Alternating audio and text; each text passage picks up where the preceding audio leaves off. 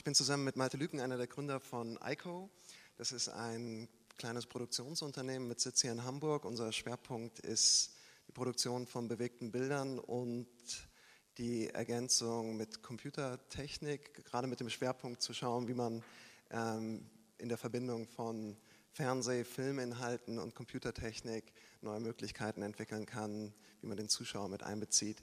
Ich möchte in den nächsten 20 Minuten über eine ungeplante Liebschaft reden. Und zwar ist es die Liebschaft zwischen dem Computer und den bewegten Bildern.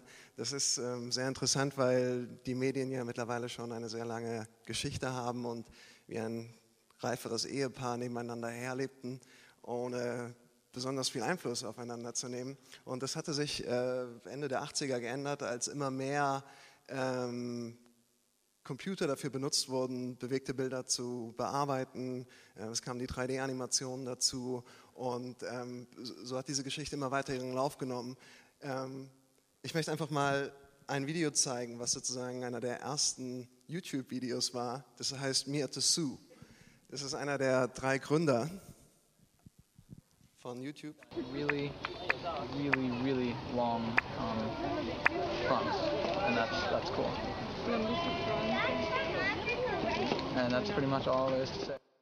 Das ist interessant, weil ähm, dieses Video ist fünf Jahre alt jetzt. Äh, YouTube wurde im Februar 2005 gegründet und heute im Jahr 2010 sind die bewegten Bilder im Netz ein sehr großes Thema geworden. Und es hat sich auch sehr viel verändert in der Art, wie bewegte Bilder für das Web produziert werden.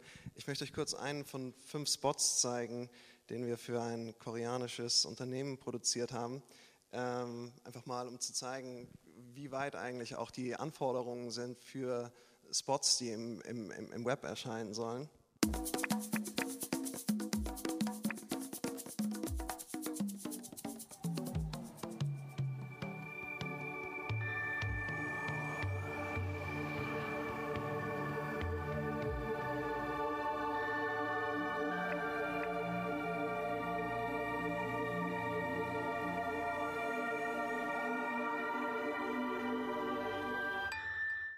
So, ich stoppe hier mal, damit das keine Schleichwerbung wird.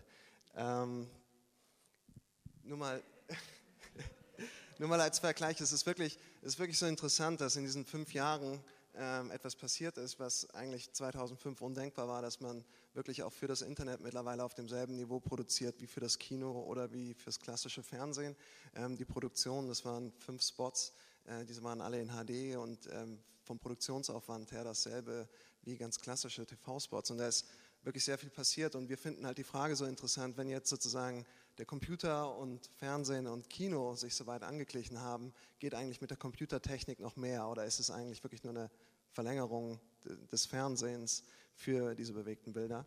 Und ich möchte mal als Beispiel ähm, auf Blinks hinweisen, wie weit eigentlich Videos mittlerweile schon im Web sind. Das ist ähm, eine Seite ähnlich wie Google, nur dass sie halt ähm, eine Suchmaschine ist für bewegte Bilder. Und ähm, Blink sagt oben stolz, wir verweisen auf 35 Millionen Stunden Video-Content. Und das ist legaler Content. Wahrscheinlich ist ähm, auf allen BitTorrent-Seiten und so weiter nochmal das Doppelte an, an Videocontent im Web. Aber ich habe das mal als kleines Rechenbeispiel zusammengerechnet. Wenn man 35 Millionen Stunden Videocontent ausrechnet auf Jahre, dann kommen da 3995 Jahre Videocontent raus. Das bedeutet, wenn ich 2000 Jahre vor Christus Geburt meinen Computer angeschaltet hätte, hätte ich einen konstanten Videostream bis in das Jahr 1995 und das ist wirklich gigantisch. Und äh, ein anderes Rechenbeispiel ist, wenn ich diese 35 Millionen Stunden auf einstündige VHS-Kassetten pressen würde, dann würde da ein Turm von 840 Kilometer rauskommen. Und ähm, das einfach mal verdeutlichen, wie groß eigentlich einerseits das Web ist und auch der Speicher. Also gerade der Speicher war noch bis in die 80er Jahre hinein eigentlich das größte Hindernis, überhaupt mit bewegten Bildern und Computern etwas anzufangen.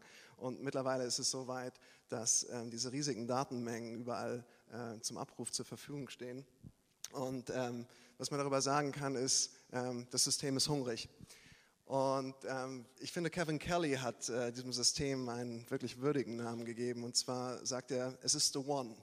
Ähm, Kevin Kelly ist ein äh, Chefredakteur des Wired Magazines und er hat diesen Begriff geprägt, um eigentlich klarzumachen, ähm, was das Internet ist. Und er sagte, The One ist die größte jemals von Menschenhand gebaute Maschine. Wir nehmen sie nicht mehr als eine Maschine wahr, weil es kein stationäres Werk irgendwo gibt, wo Autos gebaut werden, aber es ist eine global umspannende Maschine, die seitdem sie existiert noch nicht einen kompletten Absturz hatte und 24 Stunden am Tag läuft.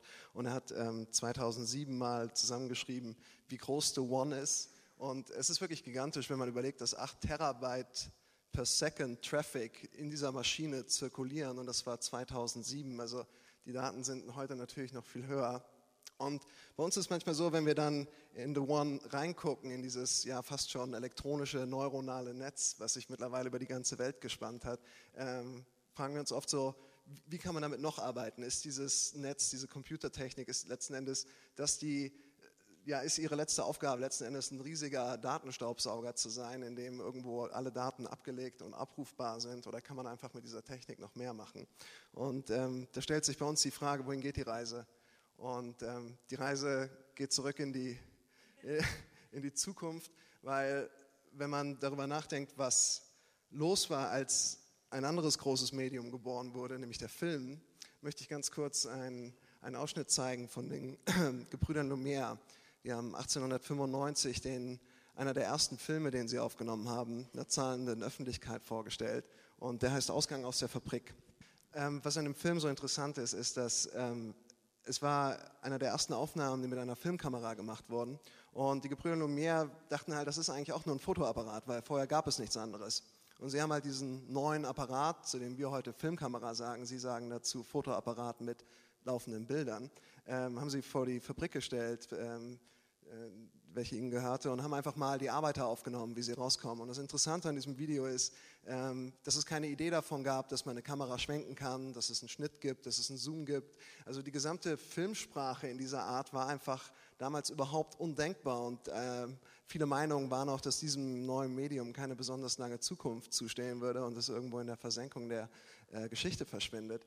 Und ich finde diese Analogie sehr interessant zu diesem Film, den wir da nicht sehen können, dass ähm, heute ähnlich mit, mit diesen neuen Techniken umgegangen wird. Also Fernsehsender bringen ihre, ähm, ihre Fernsehprogramme rein, ähm, Printverlage machen ihre Zeitungen weiter und alle versuchen so ihr altes Geschäft in einem neuen Medium zu transportieren, obwohl vielleicht die Möglichkeiten von dem Medium weit darüber hinausgehen. Und das ist so ein eine Beschäftigung aus unserem Forschungslabor. Ich möchte euch einfach gerne mal drei Beispiele vorstellen, was so Ideen sind, die wir entwickelt haben und auch als kleine Prototypen realisiert haben. Das erste ist ähm, die Deus Ex Show.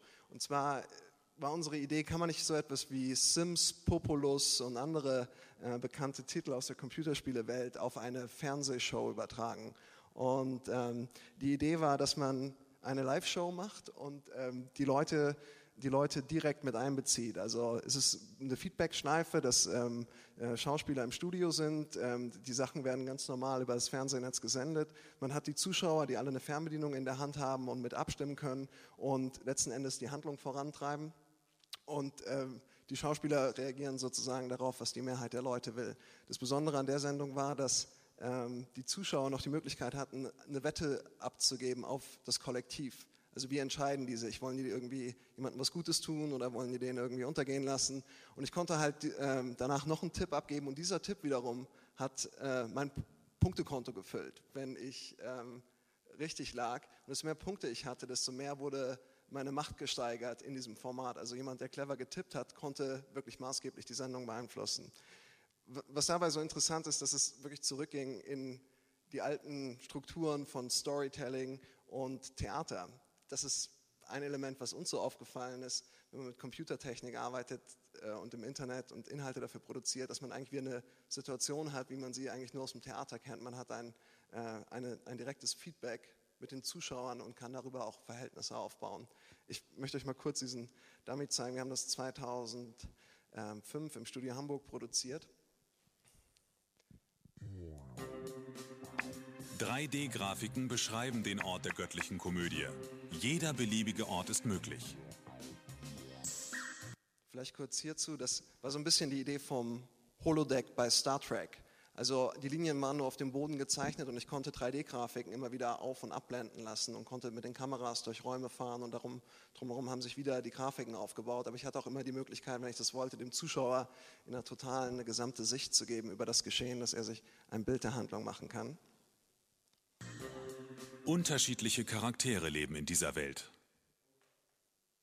Götter. Soll Toni für sein mieses Verhalten ein Problem bekommen?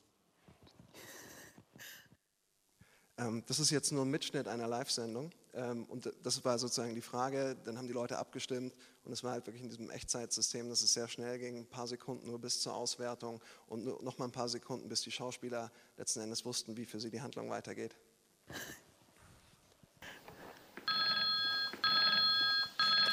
Ja, die Frau vom Chef ist auf dem Weg hierher.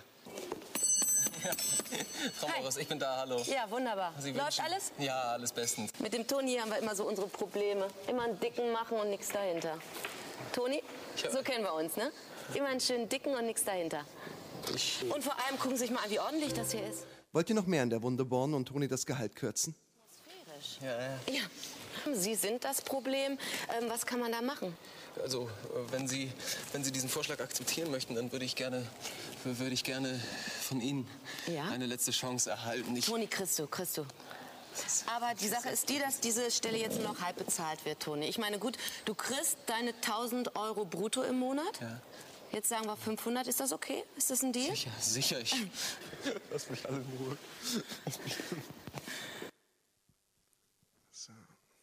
Das nächste Beispiel ist ähm, eine Koproduktion, die wir mit der ARD zusammen gemacht haben äh, für die IFA 2008. Es ging darum, die Tagesthemen neu zu entwickeln für das Internet.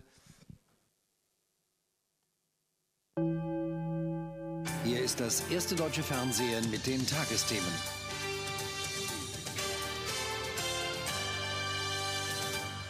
Guten Tag, meine Damen und Herren. Willkommen zu den ersten Tagesthemen interaktiv. Unsere Themen. US-Wahl Obama oder McCain? Prognosen per Mausklick. Das Weiße Haus. Schauen Sie mit uns hinter den Zaun. Waldbrände. Jetzt wüten sie in vielen Ländern der Welt. Wie kann man die Katastrophe besiegen? Unsere Idee war, dass ich das ganz normal verfolgen kann, wie die Tagesthemen auch im Fernsehen. Wenn ich nicht mehr möchte, brauche ich auch nicht mehr zu machen. Die Sendung läuft linear durch. Wenn mich aber mehr interessiert, habe ich jetzt halt die Möglichkeit, während der Sendung oder nach der Sendung auf interaktive Inhalte zuzugreifen. Hier gab es dann Karten zur US-Vorwahl, da konnte ich mich informieren über die einzelnen Vorwahlergebnisse in den Bundesstaaten. Hier hatte ich die Möglichkeit, mir nochmal die Viten anzugucken, der einzelnen Kandidaten. Dann gab es Wahlkampfthemen, da konnte ich vergleichen, zum Beispiel Iran, was denkt Obama drüber, was sagte McCain. Und wenn ich damit durch bin, schließe ich das Ganze und Neun das vor dem Kapitol in Washington seinen Amtseid spricht. Das ist ein Videoarchiv, hier gibt es dann immer noch äh, zusätzliche Beiträge. Hohe Wenn mir jetzt nicht so genau klar war, Bankenkrise, wie ähm, das US-Wahlsystem funktioniert, kann ich mir halt einen Beitrag darüber Amerikaner angucken. wählen ihren Präsidenten nicht direkt. Oder einzelne Biografien. Humpelnd Kandidaten. klettert er aus Flugzeugen, schwer behindert. Das Einzige. Und Wird es ähm, war wichtig, oder eine doch McCain? Mechanik zu entwickeln, Und wie die, schaut wenn man es sie einmal verinnerlicht aus hat, immer sehr einfach in diesem wiederholen kann. Also immer hier hinter sind dann die Zusatzinformationen und das, Das Weiße. Haus ist der berühmteste Dienstsitz eines Regierungschefs. Genau, und es gab halt auch die Möglichkeit, dann auf diese Inhalte nochmal nach dem Format zuzugreifen, wenn man das wollte. Das nächste Format heißt ähm, Omakua. Ähm, davon zeige ich euch eine Webdemo, aber es ist eigentlich ähm, für das iPhone konzipiert. Das kommt auch in zwei Wochen raus. Äh, Das ist ein Serienformat, wo wir uns mit beschäftigt haben, wie man den großen narrativen Schnitt wegnimmt und ähm, ihn letzten Endes an den Zuschauer wiedergibt.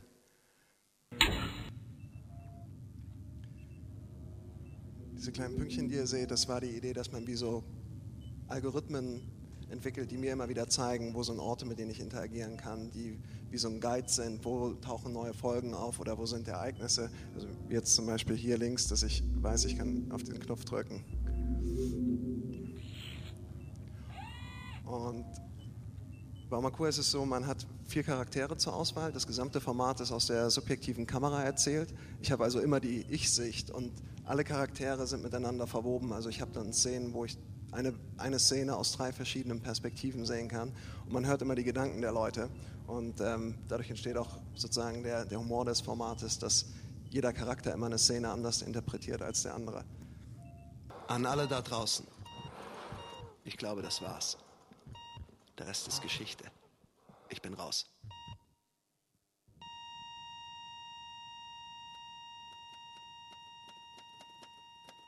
Nochmal kurz zu dem Kreis. Wenn man aufmerksam hinschaut, dann taucht dieser Kreis, den man jetzt in diesem Clip sieht, auch gleich wieder in dem Interface auf. Und das ist ein Teil dieses Puzzlespiels, das immer wieder auch in den Videos ähm, bei den äh, unterschiedlichen Charaktere und äh, unterschiedliche Items und Ereignisse auftreten, die sich immer wieder weiter miteinander verbinden.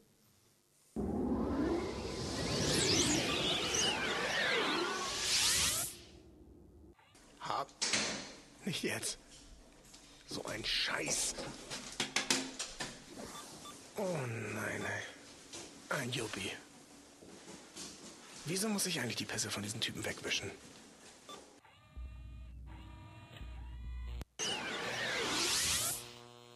Manche Leute sind einfach für nichts anderes gemacht. Ich kann diese Ziegenmilchgesichter nicht ausstehen. Los. Und ähm, genau, das ist immer die Mechanik. Also Personen treffen sich, haben unterschiedliche Sichtweisen übereinander und miteinander.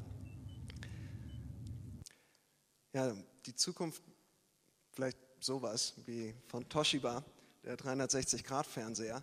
Ähm, ich glaube, das wird kein großer Erfolg, aber ich finde es als Metapher ich finde es als Metapher so toll, das Foto, deswegen habe ich es mit reingenommen.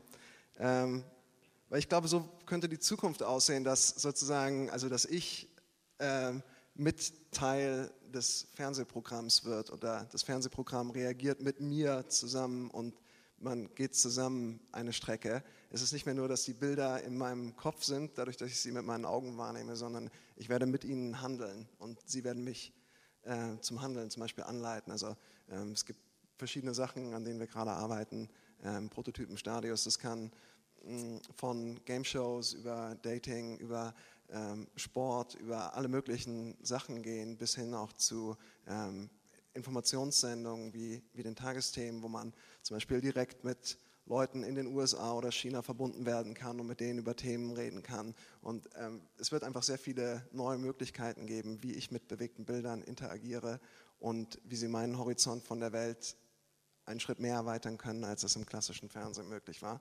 Ich möchte, ich möchte abschließen mit ähm, einem Video von der Firma Oblong. Ähm, die haben ein System entwickelt, das nennt sich Temper. Das wurde 2009 auf dem Sundance Festival vorgestellt und ich finde es technologisch absolut revolutionär, weil es endgültig ähm, die Bilder befreit in dem Sinne, dass wenn man ein Bild gedreht hatte und es fertig war, ist es nur sehr, auch heutzutage noch sehr aufwendig gewesen, es zu manipulieren. Man musste ja sonst früher immer mit Blue oder äh, Greenscreen arbeiten und äh, diese Software erkennt wirklich einzelne Teile in Videos und ich habe als Zuschauer die Möglichkeit, mir meinen Film neu zu komponieren.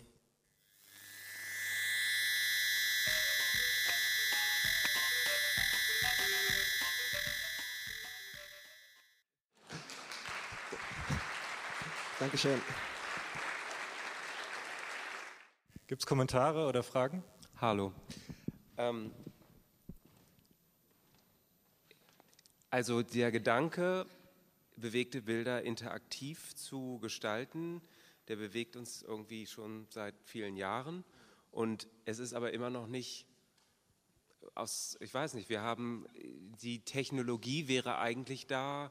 Äh, ich warte seit ich habe ein, oder ich, ich denke an einen HD-Fernseher seit was weiß ich wie vielen Jahren. Es ist jetzt endlich mal so weit, dass angeblich HD-Signal ist. Also es, es schleicht, ist alles wahnsinnig schleichend. Und äh, ich habe damals vor zehn Jahren in der Schule, habe ich auch darüber nachgedacht, äh, wie man in diese bewegten Bilder halt interaktiv kriegt. Und irgendwie äh, kam es mir immer so vor, dass ist halt ein, äh, das Medium Fernsehen für mich und wenn ich mich selber beobachtet habe, und ich denke, viele Leute benutzen das genauso, eben schon sehr passiv ist. Und ich glaube, diesen, und jetzt wollte ich einfach mal fragen, wie du das einschätzt. Einerseits diese Tagesthemen interaktiv zu gestalten, das ja. machte totalen Sinn, aber diese, diese, diese Geschichte, wo man sagt, so mach jetzt das, mach jetzt das und so, ähm, das sehe ich irgendwie nicht und deshalb wollte ich einfach noch mal was dazu hören. Ja, ähm, also ich verstehe die Punkte, die du äh, meinst, die auch vollkommen stimmen. Ich glaube, ich, ich glaub, es gibt so ein bisschen noch ein Problem. Ja, es ist technisch alles da, es ist technisch viel mehr möglich wahrscheinlich, als genutzt wird.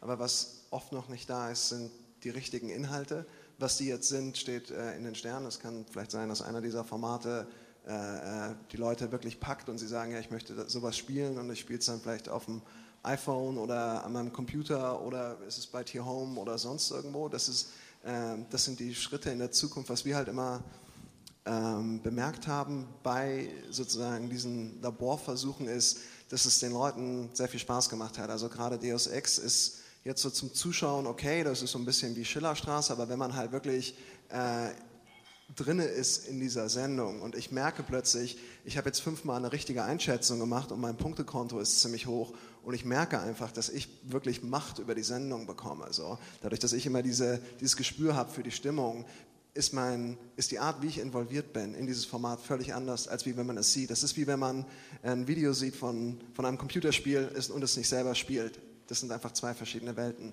Und ich denke, ähnlich ist es auch mit Tagesthemen Interaktiv. Wir hatten da ähm, sehr gutes Feedback gehabt von Zuschauern. Es haben sich wirklich sehr viele Leute in diesem Blog gemeldet, als das so als Beta-Test online gegangen ist. Und gerade jüngere Leute, die gesagt haben, ja, genauso möchte ich mich informieren. Das ist eigentlich genau die Form, wie ich finde, dass sie passt.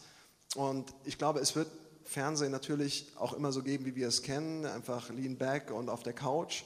Aber ich glaube auch, dass, es, dass das nicht der letzte Satz war, was mit den bewegten Bildern passiert.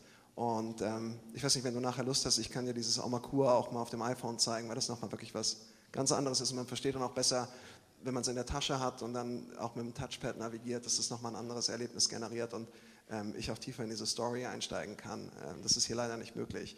Aber ob sich das am Markt wirklich durchsetzt, das werden die nächsten Jahre zeigen. Der, ja. der Markt ist ja auch nochmal super interessant, weil das ja. große Problem von Fernsehen und den ganzen Massenmedien ist ja, dass sie ihre Inhalte nicht mehr finanziert kriegen, weil die Werbung wegläuft ja. und weil die nachkommenden Zuschauer gar nicht mehr in diesen Massenmedien unterwegs genau. sind. Ja. Ähm, aber da denke ich, da wird auch viel passieren, also dass sozusagen halt vieles, was halt so klassisch im, im TV passiert ist, vieles wird sich auch ähm, ins Internet, also auf welche Endgeräte auch immer wieder verlagern, dass genauso wie bei den Soaps letzten Endes große ähm, Firmen sowas dann finanzieren. Also da gibt es immer das schöne Beispiel, ist, äh, äh, was ist wirklich die Werbeunterbrechung? So, oder ist ja in dem Sinne eigentlich, die Soap ist ja eigentlich die Pause vor der Werbung und im Endeffekt geht es nur um die Werbung. Das ist ja auch so ein ähnliches Ding und ich denke, so es wird sich mit ganz vielen anderen Sachen durchziehen, dass im Endeffekt große Firmen wieder Inhalte mit kommerziellen Inhalt sponsern werden, um halt einfach Leute zu erreichen und äh, ihnen ihre Produkte schmackhaft zu machen. Ja, ich wollte das einfach nur kommentieren, also dir recht geben. Ich glaube, das liegt nicht daran, dass die äh, Inhalte noch nicht da sind oder dass die technischen Möglichkeiten nicht da sind, sondern einfach, dass die Medienmacher zu konservativ sind und einfach keine, keinen Mut haben, neue Formate auszuprobieren und einfach am alten Zopf äh, weiterhängen. Genauso wie die Verlage, die es seit äh, 10, 15 Jahren nicht verstanden haben, das Internet für sich zu nutzen, sondern immer noch denken, sie müssten irgendwelche News auf Papier drucken. Äh, genauso hängen natürlich auch die TV-Sender an ihren alten Formaten. Aber ich denke, das, und da gebe ich dir völlig recht, ähm, das Businessmodell funktioniert nicht mehr, die äh, Einnahmen brechen weg und äh, somit müssen sich eben halt die TV-Sender mit neuen Formaten auseinandersetzen, sonst werden sie wegsterben. Und äh, das wird nur noch, äh, sage ich mal, eine Entwicklung von wenigen Jahren sein. Das wird ganz schnell gehen, bin ich ganz fest von überzeugt. Diese Tagesthemengeschichte, ähm, wie war dann die, die, Reaktion von eurem Auftraggeber? Also ist das kurz vor Launch oder war das mal nur ein Experiment? Ähm, also das ist eine Sache, die tatsächlich realisiert werden soll, also auch eigentlich schon sollte, aber das ist bis jetzt nicht äh, geschehen. Ähm, aber unseres Wissens wird an so etwas gearbeitet, halt nicht in der Form, dass halt wirklich extra Content dafür produziert wird, sondern eher, ähm, dass eine bestehende Tagesschau-Sendung oder Tagesthemen-Sendung halt um interaktive Inhalte erweitert wird aus den Datenbanken, die die ARD hat, wo einfach Videos und Grafiken und so weiter drin liegen.